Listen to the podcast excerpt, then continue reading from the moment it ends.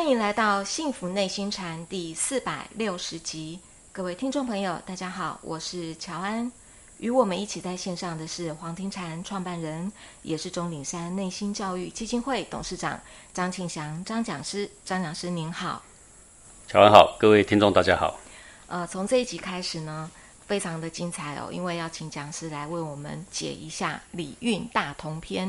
因为有学员有个疑惑，当然我相信这也是每一个人都会有个疑惑，因为我们都学过《礼运大同篇》，我们也都知道它是一篇非常美的文字，感觉上里面的内涵也是一个我们非常崇尚、希望可以达到的一个大同世界、一个理想世界。但是到底如何才可以达到这样的一个境界？做得到还是做不到呢？这个古代圣人所讲的这种大同世界，到底是什么样的一个境界？什么样的一个样貌？是不是也请讲师从这一集开始来为我们解释一下这一篇的《礼运大同篇》？因为其实我们都看了很多版本的解释，所以我们很想听听讲师您的解释是为何。那在开始请讲师来为我们呃解释之前呢，我想也为大家先把这个《礼运大同篇》来跟大家稍微念上一遍哦。大道之行也，天下为公，选贤与能，讲信修睦。故人不独亲其亲，不独子其子，使老有所终，壮有所用，幼有所长。鳏寡孤独废疾者，皆有所养。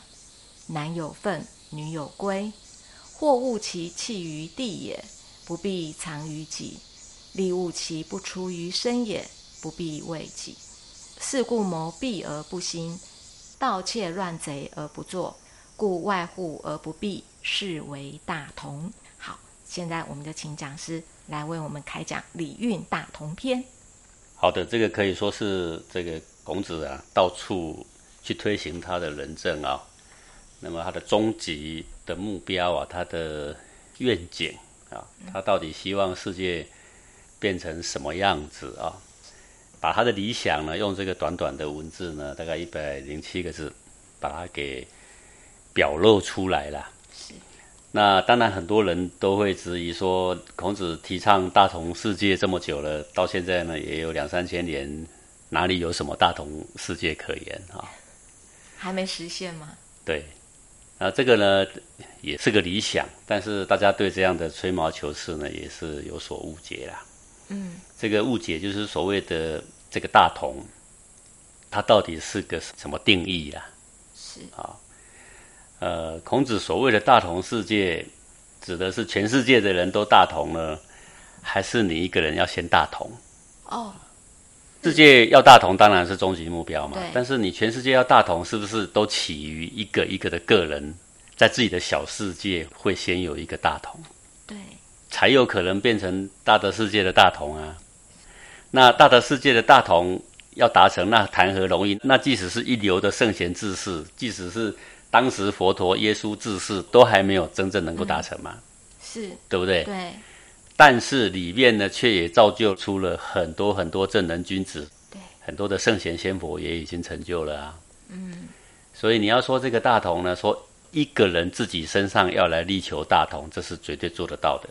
所以，讲说我们可以说，孔子、孟子他们的个人的世界都大同了。是啊，他自己的世界大同啊。是。所以这个定义的问题啊，就要先厘清了。是，好，那我们就依照这个孔子的本文呐，呃，我们来欣赏孔子的理想哦，他期盼的世界，他的心意呀，到底是什么哈？好，说大道之行也，天下为公啊。那这个大道之行，那什么是大道？这是不是一个很艰深、很空泛的问题呀？好，大道，对，是。一种公平正义叫做大道吗？好，如果是这样解释，我们只是把大道解释在人事上，人跟人的相处上的规则上，那我们就说公平正义盛行的这个天下叫做大道之行嘛。所以天下人人都有公平正义，而不是为一己之私。嗯，每一个人都光明磊落，哦，是，而不是呢都行着幽暗的事情，我们就可以说大道之行。但是这个大道开创了世界跟宇宙啊！如果你把大道只是解释成公平正义，这有一点狭隘了它的范围。对，这个大道开始流行了，这个大道呢，终于好像起死回生了。怎么说呢？这个世上的人人都阴湿满腔啊，那这个大道呢的力量啊，就受到了这个消伐，受到了抵制，对不对？大道是一股正气啊，这个天地间用一股正气造了这个宇宙，造了万物啊，生了人，生了物，是一股正气。那这一股正气呢？如果在我们一个人的身上流行，这是在我身上的大道之行啊。如果在每一个人的身上都能够流行，那这是天下的大道之行啊。是啊，如果能够在一个道场里面流行，这个是这个道场的大道的兴盛啊。是，所以道是什么？道是阴阳，一阴一阳之谓道啊。古人不是说养天地正气，法古今完人吗？说我们能够养得自己的一股浩然之正气，我们就可以跟古代的完人相匹配。就在我身上，大道是流行的，好，那这是我个人的修为啊。那能不能别人的身上大道也都流行了？这是我们可以努力的目标。但是能不能都如意呢？那就是未必喽。啊，孔子周游列国，是不是也是希望他体会到的大道？能够在别人身上也能够流行啊，所以他体会到那个里面呢，最重要的生机就是一个人，仁爱的人这个字就是一个生机呀。这个生机呀，就在一种存心上，这个存心很重要。一个人如果存心开阔的、光明的、公正的、无私的，你就会发现。他的身体里面就有一股开阔、刚正、浩然的正气呀，正气满腔。那就是他在他的身体里面的大道之行嘛。所以一个人做亏心事，他眼神就开始闪烁啊，讲话支支吾吾啊。他看到正人君子，他会羞愧呀。那这个时候，他的大道呢，在他的身体里面，虽然人人都有佛性，人人都有道，但此时此刻，这个道呢，显然已经被他压制了。好。他已经被消乏了，他气若游丝啊，正气被消耗殆尽了，所以才取开了这些六道的轮回嘛。所以大道之行的先决条件是什么呢？它的先决条件就是天下为公。这个为啊，可以练为公，也可以练为公。就全天下的人都无私，都一心为公。各位为公也不是不为己啊，而是不能说我一个人好。我所做的事情呢，是可以公诸天下。我们所求的是为大家好啊，我们所求的是这个为母体更好，只是为地球更好，还是说为这个大的团体更好，都叫做为公嘛。我把天下放在最前面，是说这么大的，我们都肯牺牲自己的一己的偏私，去为天下做牺牲，为自己的国，为自己的家，甚至你为自己的邻里，为自己的。这个小小的单位啊，来做服务，来做牺牲，这也是为公，只是比天下更小而已啊。说大道怎么样才能盛行呢？这股浩然之气在天地间本来就在流行了，现在唯一不流行的地方，只有一个地方管不到啊，在哪里管不到呢？就是在你的肉体里面这一份气，老天爷管不到。这一份气到底正气还是邪气，流不流行，归谁管呢？还归你管。那天下这么多人，如何让人人里面的正气都能够流行，都能够养天地之正气呀，都能够法古今之完人呐？让全天下的人都有道可以修，有正气可以流行，可以养自己的身心性命。那必须怎么做呢？叫天下为公，这么简单，这么明白哦。人人可以求好处，但是求的都是大家的好处，而不是为我好的同时会损及到别人。这样就是为私嘛？为私的话，阴气就开始在身体里面到处流窜，正气就被阴气给压制，所以正气在你的身中，这个大道就不流行。你一个人不流行，你喜欢跟人家争，喜欢跟人家斗，你惹得一堆人就要跟你争，跟你斗，是不是？一堆人的正气全部都被这个斗争给压制下来。在社会上，很多逻辑看起来斗争会让人进步，那个只是从利益上说的。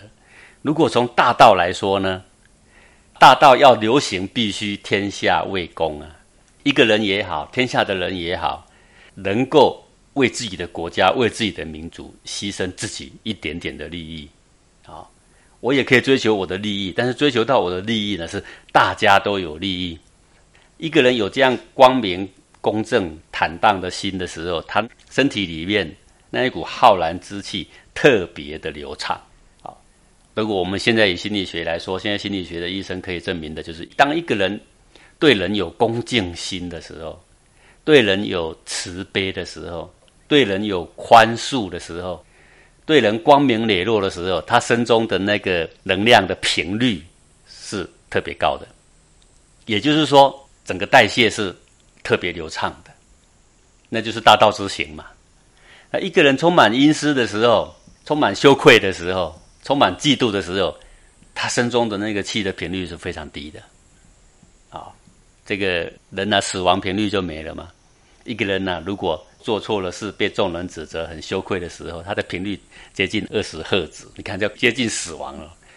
一个人对人很有敬意，比如说我们看到国家领导人这么辛苦，我们对他升起一种敬意。